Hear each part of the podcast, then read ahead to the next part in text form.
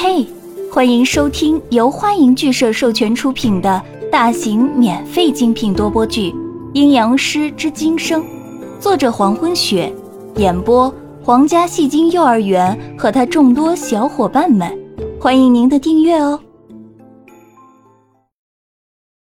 第七十章，新闻播放完以后，江涛坐在沙发上思考，这次的野生动物的情绪急躁。应该跟宋子阳所说的妖魔复苏有关。前世今生书屋，宋子阳和文人暖以及子安都已经回到了书屋。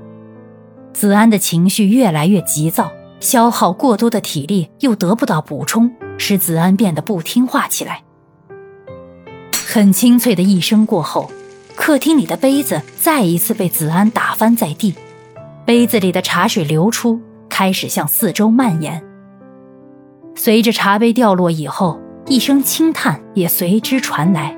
文人暖俯下身子，捡起掉在地上的杯子，看了看，还好没有摔坏。坐在椅子上的子安一直在不安分的扭动。与其说子安是在坐着，不如说他是半蹲在椅子上。想吃，想吃。子安趁着文人暖起身的时候。一下子拽住了他的衣袖，稚嫩的声音再一次重复：“想吃。”文人暖看着子安，子安此时的样子比起昨天甚是恐怖，水汪汪的眼睛早就不知去向，瞳孔数倍的放大，眼神也越来越模糊，喘气的声音和频率都比以前大了好多，在他张开嘴说话的时候。甚至可以看到靠后的牙床正在疯狂地生长着更加尖利的牙齿。此时的子安基本已经丧失了思维，只是勉强还能感觉到文人暖的气息。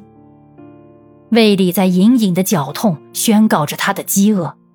子安眼神模糊地看着文人暖，他真的好饿，他真的好想吃掉眼前这个人类。可是宋子阳是阴阳师，是他的主人。没有主人的命令，他不可以吃任何人。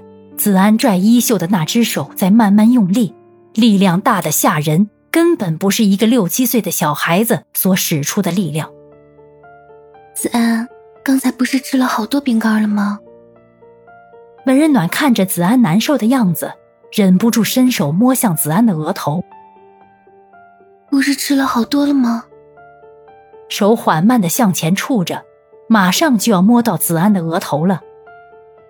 阿暖，把手拿开。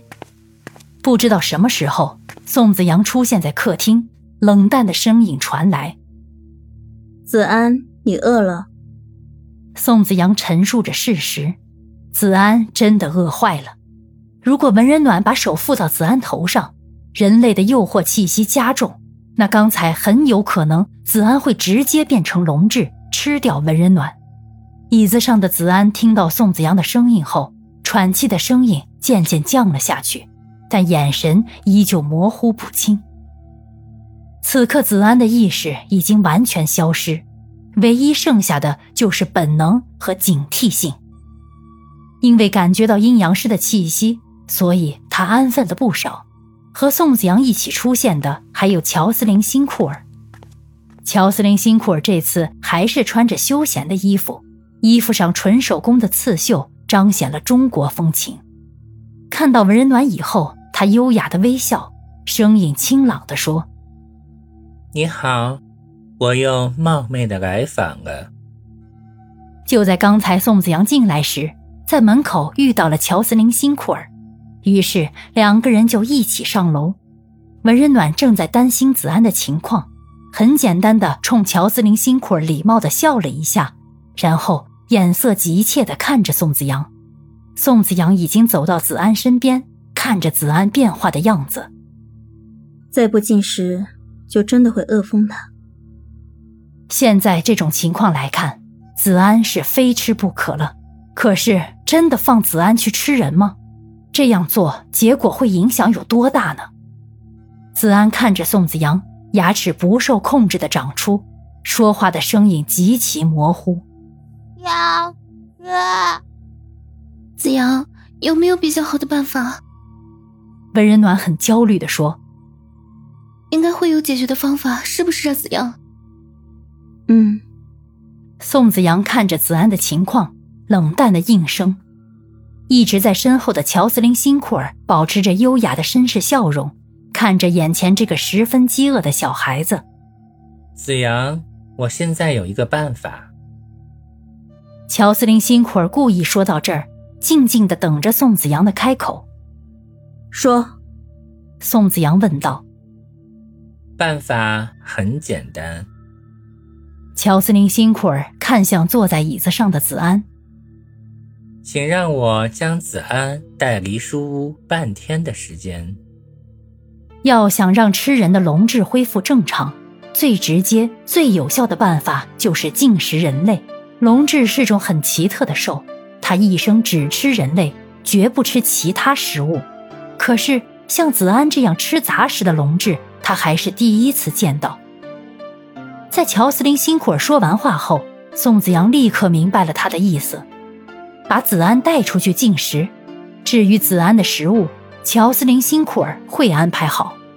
宋子阳侧头看向乔斯林辛库尔，再看看已经失去意识的子安，他眼眸轻轻的眨动。宋子阳知道文人暖很喜欢子安，他也没有悲观悯人的情怀。对于那些不相干的人来说，消失一两个人也不是没有可能。感谢您的收听，如果喜欢，请点击订阅、转发、评论哟，爱你们，比心。